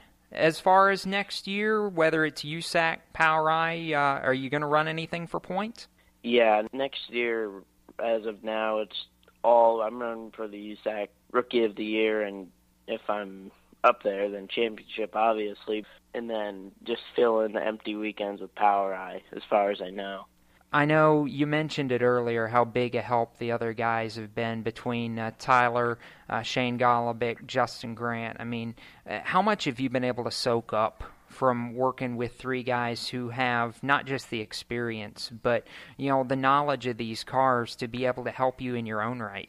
Oh, it's unbelievable. Um, I was just thinking about this the other day. My first ever race was at I-44 Riverside Speedway in Oklahoma, and I was rolling up to the track and I saw Justin Grant come running and he jumped up on the Nerf bar and rode with me all the way to the push truck and uh, gave me pointers on the track and everything.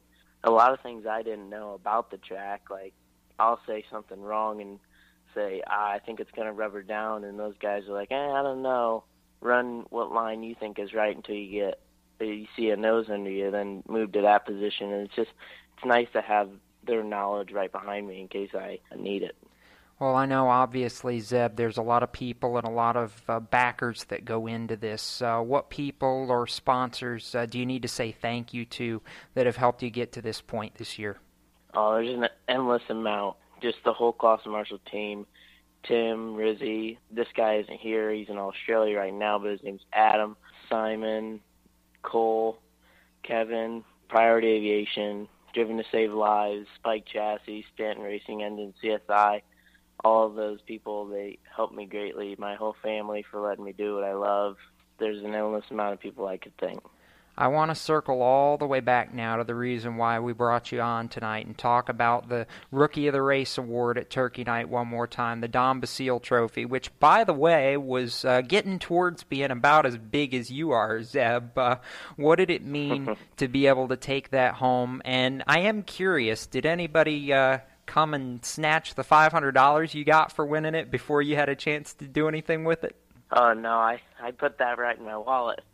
But um, it's an unbelievable. You look at the names on that plaque and uh, read through them all. The guys like Kasey Kahne, Bobby East, Kyle Larson, all of the names on there, and you're like, man, it's pretty cool to have my name on that big trophy. Uh, I wish I could have taken that big trophy home, but to have my name on there, it's uh, quite an accomplishment on my part. I did see the plaque, by the way, and Zeb Wise written in Sharpie next to 2017. I approve of that, yep. bud. Uh, congratulations again, and definitely uh, great to have you on for the first time here. We're looking forward to it uh, in the future, and uh, looking forward to seeing you uh, when we get to Chili Bowl in January. In January as well, seeing you at the track. Yeah, thank you guys for having me on here. It's uh, it's been fun. That is Zeb Wise, and we're going to step away to a break, but we've got more Motorsports Madness coming up right after this. You are listening to the show here on PMN, the Performance Motorsports Network. Parents, your son or daughter has had their license for a while now, but you want to make sure they're prepared for any situation they may face on the road. High school driver's ed doesn't teach them to drive defensively. They need to be prepared for any highway emergency.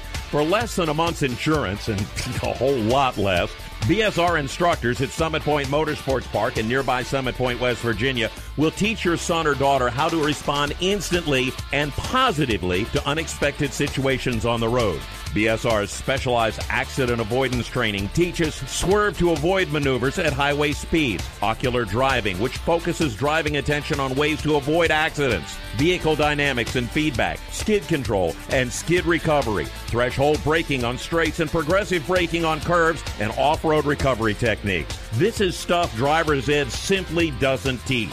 So call BSR today, 304 725 8444. Give your kid the skill set needed to drive safely and responsibly on the highway. That's 304 725 8444. You hear that? That's the sound of America's only sports car. That's right, it's a Corvette. But not just any Corvette. It's your Corvette. It's that who cares if there's traffic part of your day. And this can be you when you come to Cooper Corvettes. With 60 years of Corvettes to choose from, there's always a Corvette in your budget. And they'll service any Corvette you bring in. Cooper Corvettes on Route 1 just north of Quantico and Triangle. Call, click, or visit coopercorvettes.com. HMS Motorsport is the leader in motorsport safety.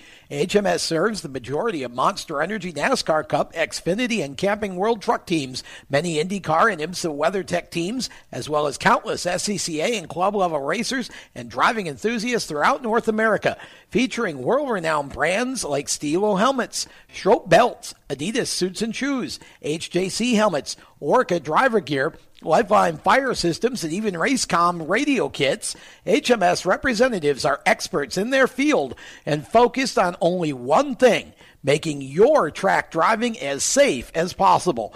With locations in Mooresville, North Carolina, and Danvers, Massachusetts, the staff at HMS is always ready to take the time and help you find the right product for your safety needs. Don't settle for second when it comes to motorsport safety. Stop into HMS Motorsport. Visit them on their website at hmsmotorsport.com or send them a message on Facebook and tell them the folks from PMN Radio sent you. Hi, this is John Ondrasik of Five for Fighting, here for RAD, the entertainment industry's voice for road safety. You know, style is a personal thing, and your lifestyle is your business. But if you take it on the road, it becomes everybody's business. So please, plan ahead, designate before you celebrate. Friends, don't let friends drive drunk. A public service announcement brought to you by RAD, the National Association of Broadcasters, and the Ad Council. Hi, I'm Todd Gilliland, driver number 16, Napa Auto Parts Toyota Camry, and you're listening to Motorsports Madness on PMN, the Performance Motorsports Network. Welcome back to the madness here on the Performance Motorsports Network. Jacob Seelman alongside Tom Baker, Cisco Scaramuza, and James Pike as we talk all things racing and shift to the land down under for this segment because Pike, as crazy as this show usually gets, and I was struggling to come up with words to describe the turkey night. I did not have to struggle to come up with words for the final weekend of racing for the Virgin Australia Supercars Championship at Newcastle, New South Wales. I have two words for you. I said it on Facebook. I will stand by it and say it right here. That race was barking mad. In the words of the greatest online cartoon character of all time, Mr. Strongbad from HomestarRunner.com. Things were just about to start getting crazy, go nuts. And then they did. Because they went absolutely crazy, go nuts down in Newcastle. And somehow we end up in a world where Jamie Whincup crashes in the Saturday race, hands Scott McLaughlin a 70 plus point lead, gives us all the reason in the world to think that that lead's completely insurmountable with one race to go because Scott's been so quick. And then Scott finds a way to blow it all on Sunday. All right, for those who may not have seen the highlight reel, I'm going to walk through this, and then James is going to analyze how barking mad the entire sequence of circumstances really was. Scott McLaughlin wins the pole for the Saturday race, and goes on to win the Saturday race in a 1 2 for DJR Team Penske slash Shell V Power Racing, while Jamie Whincup blows a tire, finishes 21st, and goes from leading by 30 points to down by 78 points going into the last race of the season on Sunday with 150 points on offer. Enter Sunday. Scott McLaughlin wins the pole. Jamie Whincup qualifies fifth. Scott McLaughlin leads the first 13 laps, comes down pit road for his first stop and gets busted for speeding on pit entry at lap number 14. That relegates him to the back of the lead lap, and he has to charge forward. He charges forward, and then at lap 46, he's battling with Simona Di Silvestro for, I think it was 11th at that point. He nerfs Simona at turn two, spins her out, wasn't even alongside far enough to be close to considering it a clean pass.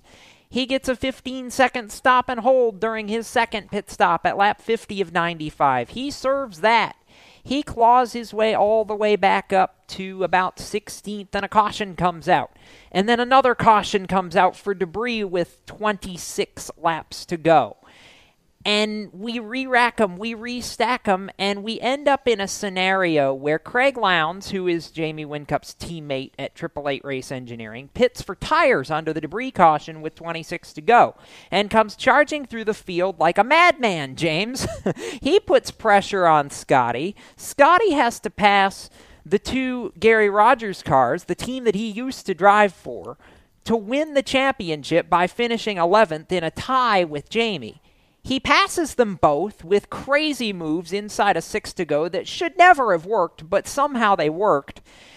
And then he throws a block with two to go at the run up to turn two on Lowndes, and Lowndes crashes, and Scott finishes 11th, and then gets penalized and loses the championship.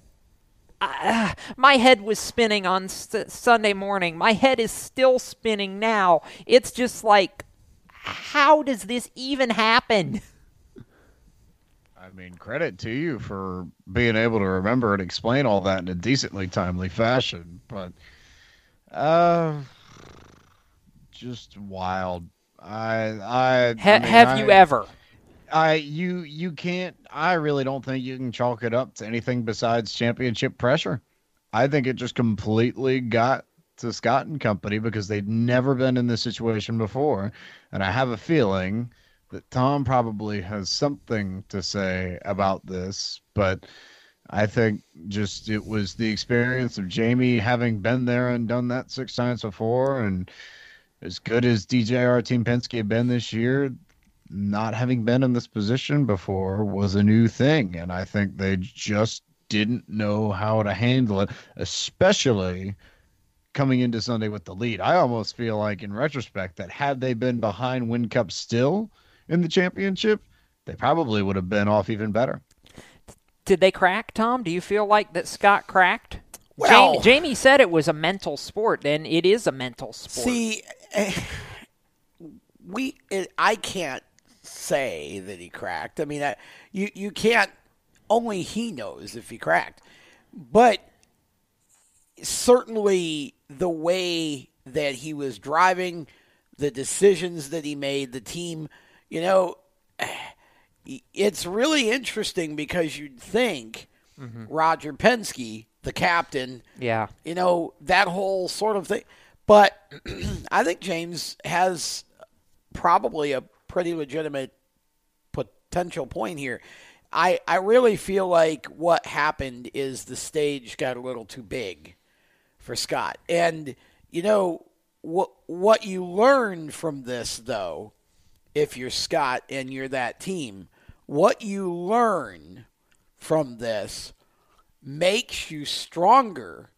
And I would probably submit that mm-hmm. there's a pretty good chance we see Scott contending for the championship next year, and you won't see the same type of No. scenarios No. happen. You know, it, it's it's I, I I would think yeah. I mean, Jamie's right. It is a mental sport. it's a mental sport before it's a physical sport. Yeah. And if you want proof of that, William Byron learned to drive a race car on a sim game, got into a Legends car and won. Yeah. Okay. What he learned on the sim game, there was nothing physical that he learned. It was all mental. He was putting information. in his head. Same thing here. You've got to be as cool under pressure as the other side of the pillow, to borrow a phrase from one of my favorite all-time ESPN announcers. Um, you know, and you just can't let the situation get to you. And I think Yeah. Scott, as the race went on, kept tripping over himself. Do you have to lose one in, in this case, James, before you know how to win one? Um, I don't necessarily know if that's the case, but I think what I take away from this season, especially if I am DJR Team Penske and maybe by extension Red Bull and Triple Eight, is you look back at the beginning of this season and you look where we thought DJR Team Penske was going to be. And we figured that they probably were going to be a lot better because they had a lot more money from the show. We figured that they would probably compete for some wins. I don't think anybody expected them to make these kinds of leaps within one single season. I did. And you look at next year and you think if they can do the same thing and progress as much in 2018 as they have in 2017, then there's a very real chance, I think, that one of Scott McLaughlin or Fabian Coulthard have the title wrapped up with two or three races to go. Yeah, two words to James's point. Ludo Lacroix. Cisco, you have a point. I have a point because I feel like we've been in this situation before, and it wasn't down under. It was with Joey Logano at Homestead last year, who, by the way, drives for Team Penske. Really? See, and I don't. I don't. How do you? how- I don't. How, how do you mean, equate the two? Explain. Because because Tom, you said that you know the stage, or I guess it was James who brought up the point that the stage, you know, maybe got to him It a was little me, bit. but Yeah.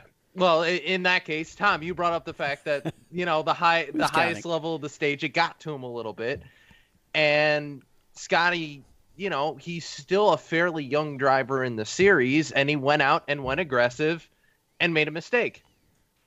That's, I mean, But- I I'm seeing parallels. I I mean, I'm. I don't. you know, this is if we're talking about Joey and Carl, I don't think Joey- Joey made a mistake. I think Carl made the mistake.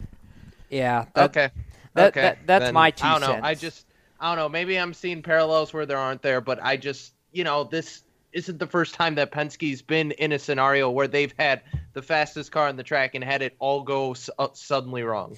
If Now- it was Joey trying to block Carl, then yeah, I'd agree with you. Yeah, that's that's fair. That's fair. There was a lot more, and this was a year ago now at this point. So James, I want to add a couple of points here. The first of which, I think, hands down, this was the first time in a decade that the championship lead has changed hands in the final race of the season.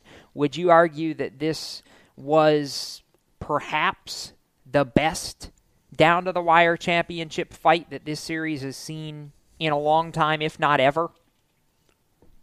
In a while, and they've been due for a good one. To be fair, when you look at the way Formula One's had a few, NASCAR's had a few, so you know, given that this is a major domestic series on that front, they were probably due for one. And next year, I think, will be very entertaining, especially since we have.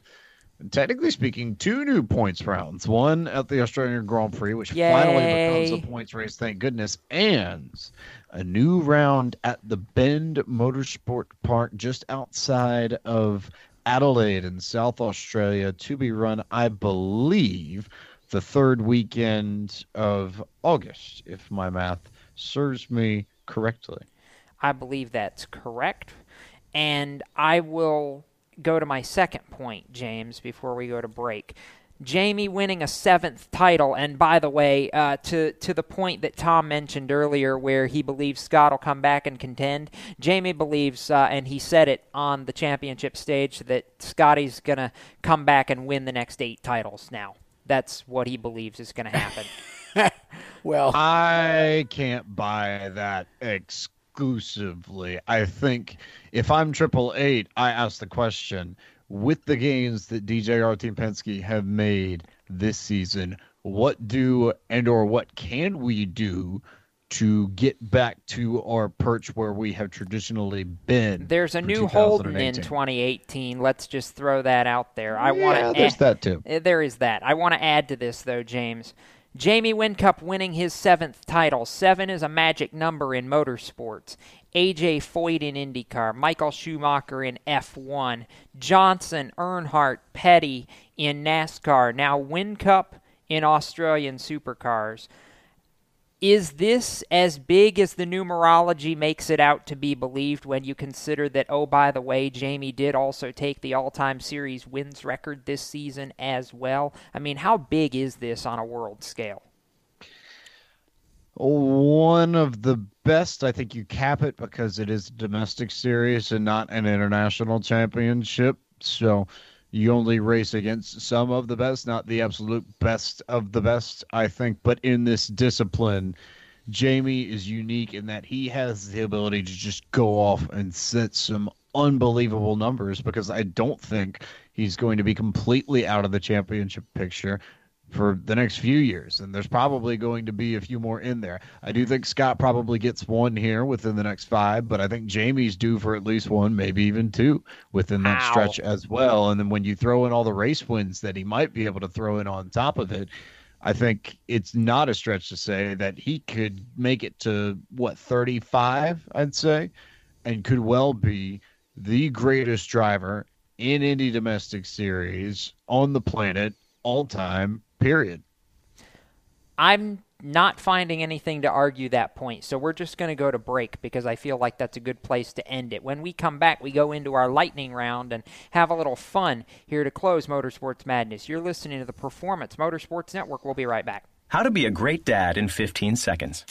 Bike ride, go fish, walk in the park, phone call, milkshake, play catch, picnic, fly a kite, tell jokes, laugh, talk, read a story, tell a story, bumper car, swing set, bowling, pillow fight, cut loose, stay tight.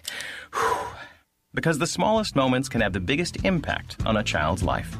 Take time to be a dad today. Call 877 4DAD 411 or visit fatherhood.gov. Brought to you by the U.S. Department of Health and Human Services and the Ad Council. Automotive technicians and auto service trainees, how would you like to work at the beach and perform for one of the best car care centers in the nation? Lewes Meineke is now looking for skilled automotive technicians to join their award winning team. If you're a gearhead that knows his or her stuff or a young up and comer that has the motivation and drive to succeed, then you need to make this call today. 302 827 2054. Lewes Meineke Car Care Center, located in beautiful Lewes, Delaware, offers a highly competitive compensation plan, great benefits, a flexible schedule, and did we mention that you're going to be working at the beach? Plus, there's a signing bonus for the right candidates. Technicians must be ASE certified and have a minimum of six years experience. Beginners advance at your own pace in one of several entry level positions. But whatever you do, don't wait. These jobs will go fast. Call Tim at 302 827 2054. That's 302 827 2054. Lewes Meineke Car Care Center. Rev up your career. You hear that? That's the sound of America's only sports car. That's right, it's a Corvette. But not just any Corvette, it's your Corvette. It's that who cares if there's traffic part of your day. And this can be you when you come to Cooper Corvettes. With 60 years of Corvettes to choose from, there's always a Corvette in your budget. And they'll service any Corvette you bring in. Cooper Corvettes on Route 1 just north of Quantico and Triangle. Call, click, or visit coopercorvettes.com. How to deal with someone who says that's so gay. Outsmart them. This party is like so gay. Totally. Excuse me, but did you ladies know the word gay used to mean happy or excited? Then it became a word used to describe gay people. Then somehow it came to mean dumb or stupid, which is how you just used it, which is not very nice. Ew, that guy is on the football team and super smart, and he totally hates us now. Totally. When you say that's so gay, do you realize what you say? Knock it off. Learn more at thinkbeforeyouspeak.com. modified driver Matt Hirschman. You're listening to Motorsports Madness on the Performance Motorsports Network. You know, whomever did this background music, they they goofed. They should have put Pink Floyd's "Money" as the background for the for Matt Hirschman there. Money, money, money, money, Yeah. money.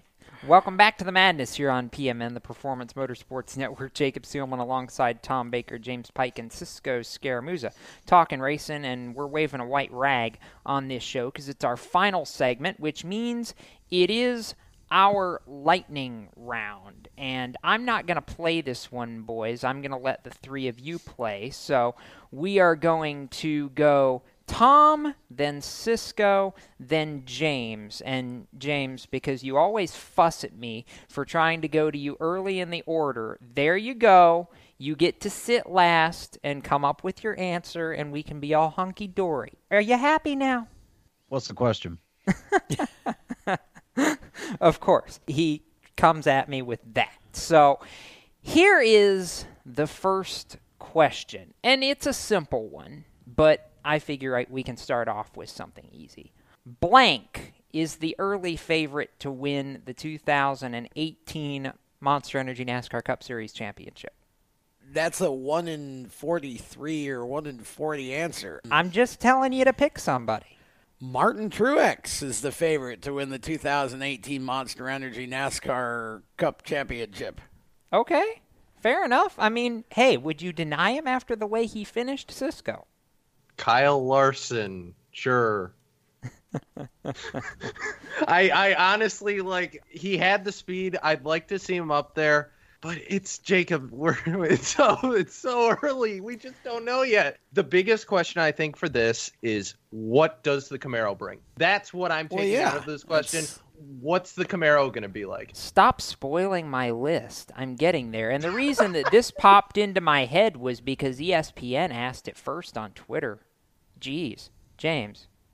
to some degree, the question is redundant because, of course, Truex should be the favorite, will be the favorite in Vegas. That being said, I still think that if you've got everybody performing at the top of their game for 36 races, there's nobody in the field that's more talented than Kyle Busch, which is why I think I would probably pick him to win in 2018 uh, on that. And then you add to it the fact that it's it's so hard to repeat in this format. We haven't had anybody do it yet.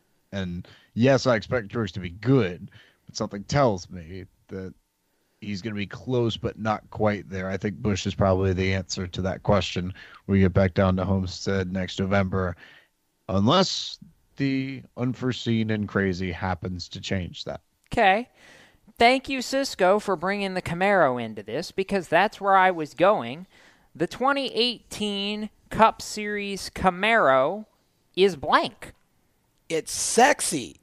That's what it is. It's sexy, just like the tractor in that country song.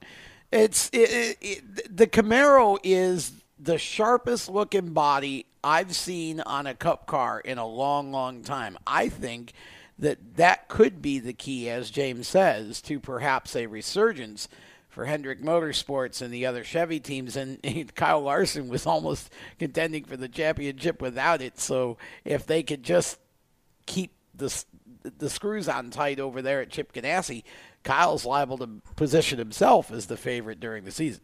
Cisco.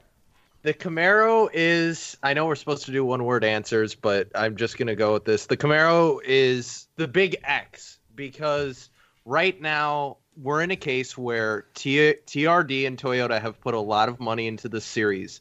The Camaro is GM's opportunity to follow the same path and put a lot of money into this new car in the branding, into the branding for GM Performance. Do they go that route? We'll see. I mean, they made this new body, but let's see if they support it. James. It is. I really can't find a good one word answer for this. I'm just going to go to the point that's in my head.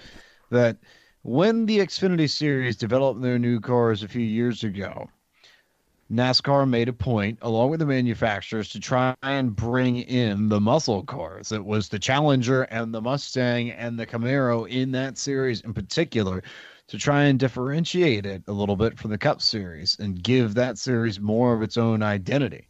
And now here we are, some, what, six years later, I think, seven years later, something around there. trying to remember when the Camaro first came in. But regardless, uh, now here we are, and the Cup Series and the Xfinity Series are running the same exact car. And in a world where I think, and I think most people here on the show agree with me on this, that we need more differentiation between the Cup Series and the Xfinity Series. Here's one more thing that just makes the Cup Series and the Xfinity Series the same. And I suppose it might not necessarily be all bad, but I do think we have to lament that a little bit because I did enjoy the difference in cars between the two series. All right. They're not the same body style. No. It's a different type of Camaro. Similar. Correct. But, But, it's still the Camaro. That's Yes. that's what people are going to take away. All right. Yes, but they did the same thing with the Camry. All right. Next question. I'm, I'm cutting you all off right Sure. there. No more no more money. Next question. No more money. None of us are drivers, so this could get really fun. If I won the Snowball Derby, the 50th running of the Snowball Derby, let me be specific. If I won the 50th Snowball Derby, I would blank with the Golden Snowball. I would pass out with a golden snowball, and hell would drop to about negative 35 degrees. Um, yeah, I, that's just one of those questions where it's not even it's not even thinkable. But yeah, I think if I won the 50th snowball derby, I mean, if you're literally saying if we won, Yeah. um, there's no chance of me ever winning a super late model race. But if I did, I would probably pass out. Cisco. I would Stanley Cup the Golden Snowball. I would take that play- thing everywhere. Any place that I could get into, I'm like, hey, check this out. And I just, yeah, I just bring it everywhere. James. I'd be like Sandy from SpongeBob SquarePants, that I'd look one of you people sleeping on the floor straight in the face, and I'd tell you to wake up because we're going fly fishing. Straight out of James's childhood. All righty. that one. yes, I would do it with the trophy. Yeah, Uh, fair enough. Fair enough, James. Next question. Tony Stewart was blank on Thanksgiving Day. Tony Stewart was smiling on Thanksgiving. Did you see the pictures? That was, look, congratulations to Tony and his bride to be. I think that's fantastic that he's uh, tying the knot, and I wish the many years of wedded bliss he was smiling on Thanksgiving Day, smiling, styling, and profiling. I'm going to throw in here, by the way, that uh, my favorite comment was directed at Tony on Twitter when uh, one of his friends from Indiana said, Hey, I wondered why the temperature dropped 20 degrees a few minutes ago. Yeah. Now I know. Cisco. Exactly. Tony Stewart was happy. And Aw. not in like not in the general sense of the word, but maybe more content with his life because we've seen Junior kind of go through this already, and I'm starting to see the same thing with Tony. And I, you know, when I was in Eldora, I saw I saw it on Tony there too. Tony's just happy now. He's just going out there and he's having a fun time. He's racing what he wants to race. He's he's have he you know had a fantastic season with his cup team. He's mm-hmm. enjoying the track that he runs. He's going out there and enjoying the other teams that he runs. Tony's just having fun. James, because you are a Tony Stewart fan. Uh, screw the fact that he was grinning face with smiling eyes emoji. I was grinning face with smiling eyes emoji. Because th- this has been a long time coming for a man who, at one point, was in relationships that were so toxic that it once threatened to derail his entire Cup Series career. To now be at this point says everything about who he has become in the years since and the sort of value that he has found in Penelope. So, geez, am I happy for that man. And man, I wish I had an invite to that wedding because you know that wedding is going to be a fun time no matter who's there. I think what we know is there are not going to be many invites, and the and the stories that come out of that wedding are going to be under the level of Legendary. Yeah, Legendary. Junior will probably periscope. You're not wrong, Tom. He might steal his phone, so he can't. exactly. Oh boy. So this has been a fun way to come back from the Thanksgiving holiday. I've enjoyed it. I hope all of you folks out there have enjoyed it because we've still got a couple weeks left and the antics that we can get up to with a whole off season ahead of us are completely amazing. And I'm going to hold the blank wins the 50th Snowball Derby for later in the week because, you know, it just fits. And I think we need to see a little practice first. So we're, we're going to wait on that. But we have a checkered flag right now for this edition of Motorsports Madness, so we'll leave you in suspense. Say thanks to Mike Garrity, Megan Kolb, and our social media partners at Three Wide Life, as well as Bob Steele, Susan Mason, Bill Holt behind the glass, pushing buttons, and all the staff at PMN that make this show possible. So, for Tom Baker, James Pike, Cisco Scaramuza, Steve Ovens, and all the rest of our Race Chaser Online staff, I'm Jacob Seelman, reminding you to keep it off the wall, folks. And if you're going to the racetrack, we might just see you there. Have a safe racing weekend till we meet again. You've been listening to Motorsports Madness with the Race Chaser Online crew. Stay tuned to Performance Motorsports Network for more race talk. For the latest motorsports news, visit racechaseronline.com. Motorsports Madness is a copyrighted production of the Performance Motorsports Network, www.performancemotorsportsnetwork.com. A member of the Scorpion Radio Group Incorporated, and may not be rebroadcast, replicated, or saved in any media without the explicit written permission of PMN. Check out our Facebook page or our section in the PMN website. The opinions expressed on this program are those of the host, co hosts, and guests, and do not necessarily reflect those of the management and ownership of either the Performance Motorsports Network or Scorpion Radio Group Incorporated, the advertisers, or the marketing partners. Be listening again next week when the madness returns on Monday night at 7 Eastern. Until then, keep it off the wall and keep the shiny side up.